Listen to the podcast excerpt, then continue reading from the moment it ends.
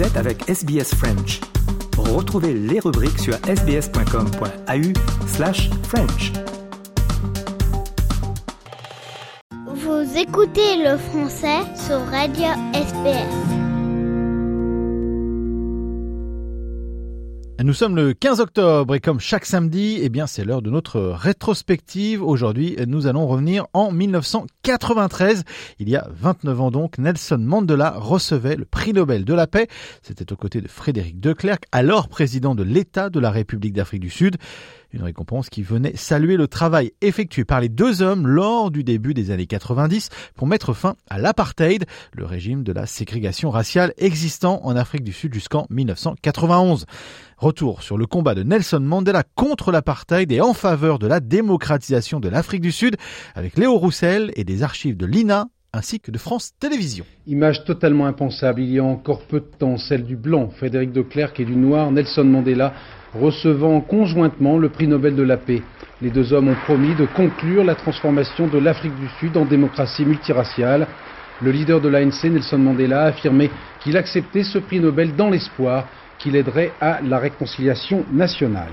Le 10 décembre 1993, c'est avec ces mots que le journal de France 2 revenait brièvement sur la remise du prix Nobel de la paix, reçu conjointement à Oslo par Nelson Mandela et Frédéric de Klerk, une récompense qui venait à l'époque saluer plusieurs années de lutte contre les discriminations raciales en Afrique du Sud, et notamment l'abolition de l'apartheid. L'apartheid, qu'est-ce que c'est? Eh bien, c'est le système politique en place en Afrique du Sud de 1911 jusqu'au début des années 1990.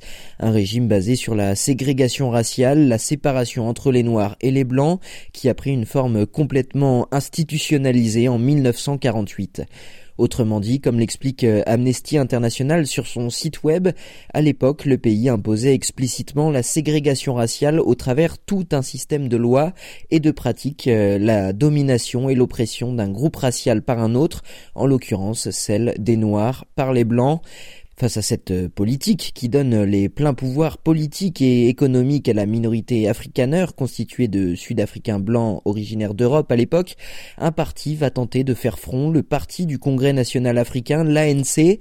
Ce parti, Nelson Mandela l'intègre en 1943, soit cinq années avant que les lois de l'apartheid ne soient mises en place. Il va dans un premier temps prendre part à une lutte non violente contre ce régime, mais en 1960, le parti de l'ANC est interdit par le gouvernement sud-africain. Mandela fonde alors la branche militaire de l'ANC qui va mener des actions de sabotage, mais en 1962, il est arrêté puis condamné à la prison à perpétuité. Il passera 27 ans derrière les barreaux, notamment sur Robben Island, avant d'être libéré en 1990. Le 2 février, le président de Klerk annonce la légalisation de l'ANC et la libération de Nelson Mandela qui survient le 11 février. Des retrouvailles avec la liberté, symbole de la marche enclenchée vers la fin de l'apartheid, commenté par FR3 à l'époque. Nelson Mandela et sa femme Winnie, ses premiers pas d'homme libre. Premier pas hésitant, après 27 ans, 6 mois et 6 jours d'emprisonnement. Un bref bain de foule du symbole vivant de la lutte anti-apartheid, aucune déclaration. Le couple Mandela prend aussitôt la route, précédé d'un immense cortège. Direction l'hôtel de ville du Cap. 50 000 personnes sont déjà massées là, attendant les premières paroles publiques de leur leader. Atmosphère de kermesse, la ville pavoisée aux couleurs de l'ANC. La libération de Nelson Mandela est retransmise dans le monde entier. La décision de Frédéric de Klerk de légaliser l'ANC et de relâcher Nelson Mandela marque le début d'un processus difficile de réconciliation, ou du moins d'éradication de l'apartheid. Le 30 juin 1991, les lois raciales sont néanmoins abrogées et un accord de paix est ratifié. Tout cela, c'est le fruit de négociations notamment entre Frédéric de Klerk et Nelson Mandela.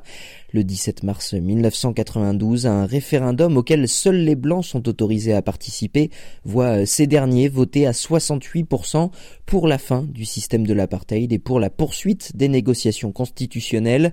Et c'est l'année suivante, le 15 octobre 1993, que Nelson Mandela et Frédéric de Klerk reçoivent conjointement le prix Nobel de la paix, à la fois pour leur politique de réconciliation nationale entre les Noirs et les Blancs, mais aussi pour la démocratisation de l'Afrique du Sud. Aboutira en 1994 aux premières élections multiraciales du pays qui verront le Parlement élire Nelson Mandela, président du pays, le premier président de la République d'Afrique du Sud. Il le restera jusqu'en 1999 et le vice-président jusqu'en 1996 sera Frédéric de Klerk. Nelson Mandela est décédé en 2013 et Frédéric de Klerk en 2021, mais 29 ans après, il laisse encore aujourd'hui une empreinte indélébile sur l'histoire de l'Afrique du Sud et sur la fin de l'apartheid dans le pays. Les programmes de SBS sont disponibles en podcast et vous pouvez les écouter quand vous voulez. Pour s'inscrire ou télécharger, www.sbs.com.au/french. Vous voulez entendre d'autres rubriques comme celle-ci? Écoutez-les sur Apple Podcasts, Google Podcasts, Spotify ou n'importe où où vous obtenez vos podcasts.